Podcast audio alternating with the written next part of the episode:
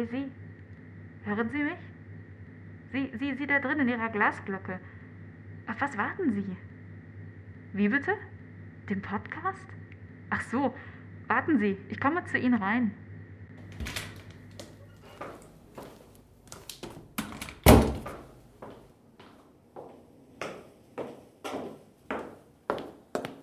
Jetzt können Sie mich besser verstehen. Das ist gut, dann können wir nämlich jetzt auch loslegen.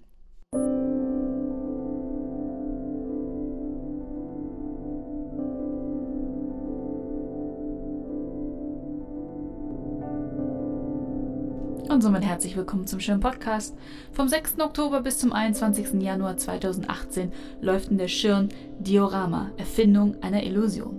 Auch wenn Ihnen der Begriff zunächst fremd vorkommt und ich Sie enttäuschen muss, dass es mit J'adore, Dior und Haute Couture gar nichts zu tun hat, Sie alle haben schon einmal vor einem Diorama gestanden.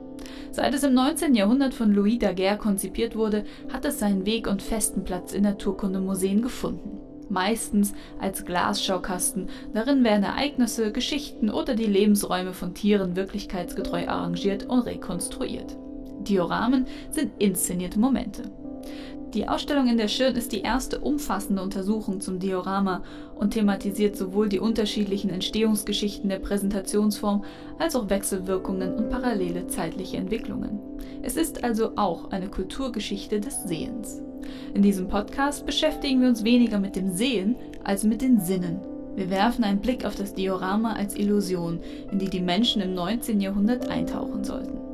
Heute hat sich die Technologie des Eintauchens mit Virtual Reality in ganz andere Sphären entwickelt. Sowohl VR als auch das Diorama haben eines gemeinsam, es geht um Immersion. Lassen Sie uns also auf eine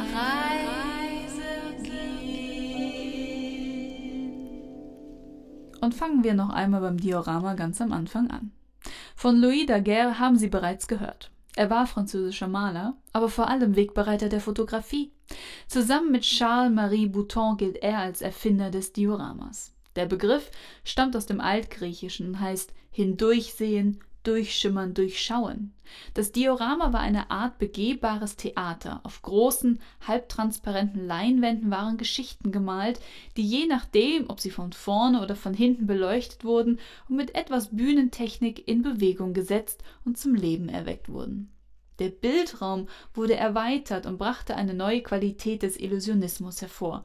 Zum Beispiel konnten Bewegungen oder Tageszeiten auf diese Weise simuliert werden. 1822 eröffnete Daguerre das erste Diorama in Paris.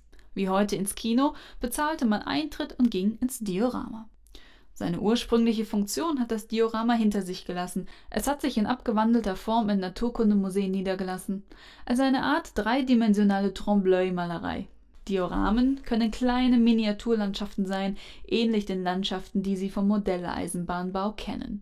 Aber auch lebensgroß können sie sein. Insbesondere in Naturkundemuseen werden oft präparierte Tiere in Kulissen präsentiert, die ihrem Biotop entsprechen. Der Hintergrund dieser Schaukästen ist oftmals gemalt, der Übergang aber so geschickt gemacht, dass wir ihn nicht erkennen. Mit zusätzlicher geschickter Beleuchtung kann eine fast perfekte Illusion von räumlicher Tiefe und Wirklichkeitsnähe geschaffen werden. Das weltweit größte Diorama befindet sich übrigens in Anaheim, Kalifornien. Dort im Disneyland wird der Grand Canyon dargestellt. Vorgänger oder Frühformen des Diorama können wir in der religiösen Kunst finden. Dreidimensionale, kleine und größere Inszenierungen hinter Glas. Aspekte und Geheimnisse des Glaubens wurden so anschaulich gemacht oder Vanitas-Motive dargestellt. So zum Beispiel in den Werken der Nonne Katharina de Giulianis aus Neapel. Sie lebte im 17. Jahrhundert und entwarf mit Wachspuppen zum Teil äußerst makabere Szenen. Ihre Werke sind ebenfalls in der Ausstellung vertreten. Es scheint, dass das Eintauchen in andere Welten oder zumindest in Szenen schon immer einen großen Reiz hatte. Heute sprechen wir von Immersion. Immersion wird allerdings viel zu sehr mit heutigen Technologien wie 3D-Umgebungen oder Virtual Reality verbunden. Das Wort Immersion stammt von dem lateinischen immersio ab und bedeutet nicht mehr als eintauchen. Mit Hilfe von Immersion wollen und sollen wir in andere Welten abtauchen.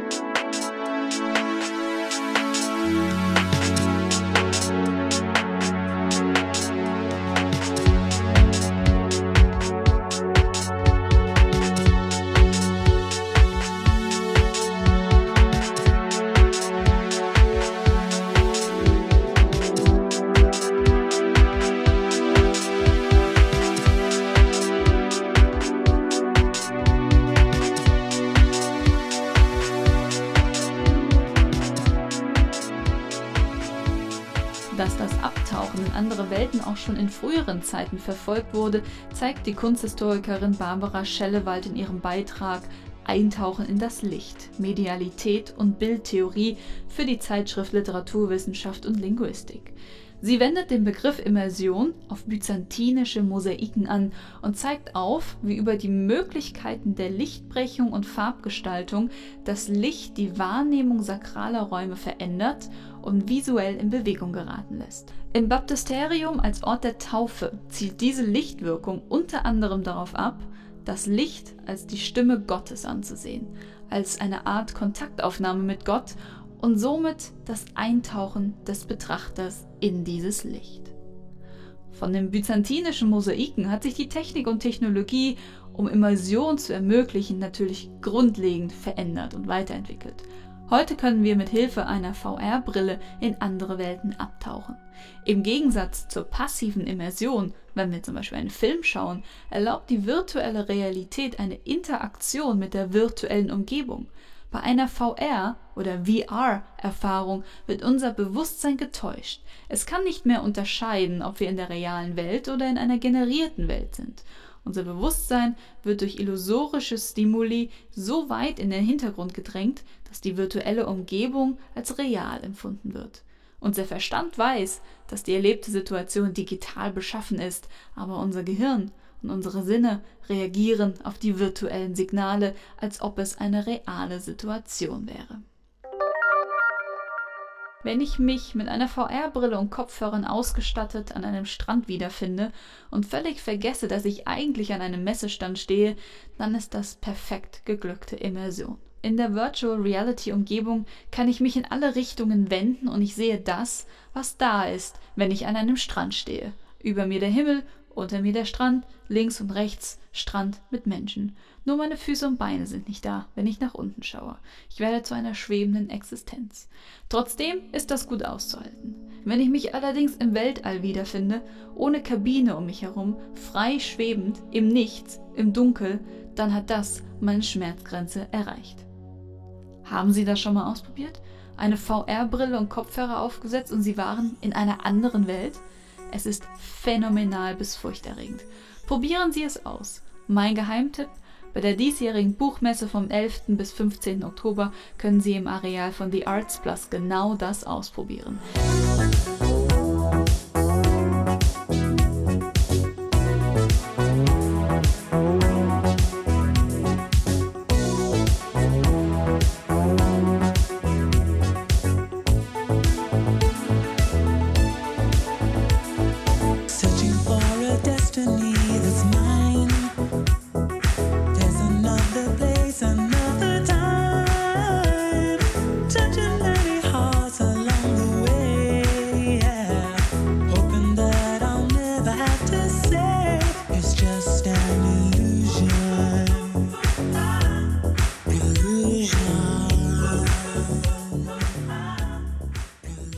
Bedürfnis, aus der realen Umgebung zu fliehen, in unbekannte neue Umgebungen einzutauchen, scheint so alt zu sein wie die Menschheit. Allein der Grad und die Technik, mit denen das Abtauchen möglich gemacht wird, hat sich über die Jahrhunderte unglaublich entwickelt.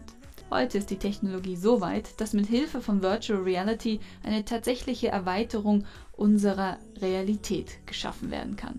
Eigentlich noch mehr. Wir können in der virtuellen Realität leben. Denn es ist möglich, dass wir mit dieser agieren und interagieren können.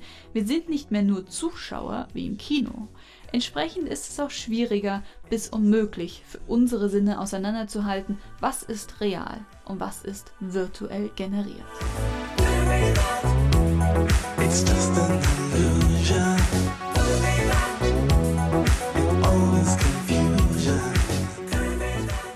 Was sind Reiz und Faszination des Eintauchens in virtuelle Welten? Ein Aspekt ist sicher, sich in der virtuellen Welt neu zu erfinden, ungeahnte Fähigkeiten zu entdecken und auszuleben, Dinge zu tun, die wir in der Realität nie tun würden. Und damit sind gar nicht nur die Dinge krimineller oder sexueller Natur gemeint. Aber auch Eskapismus und Abenteuerdrang spielen eine Rolle, da echte Abenteuer heutzutage kaum noch möglich sind. Fast alle Flächen dieses Globus sind entdeckt und kartografiert. Wo also noch Abenteuer finden? Wir brauchen einen Ersatz. Was wir in der realen Welt also nicht können, nicht finden, was zu kompliziert ist, können wir uns in einer Parallelwelt zugänglich machen.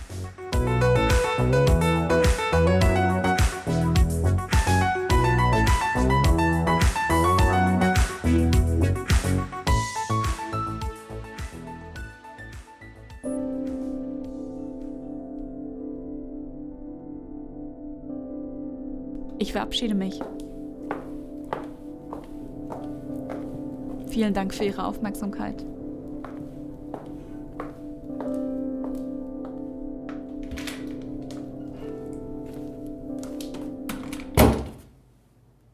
Wir hoffen, der Podcast hat Ihnen gefallen und.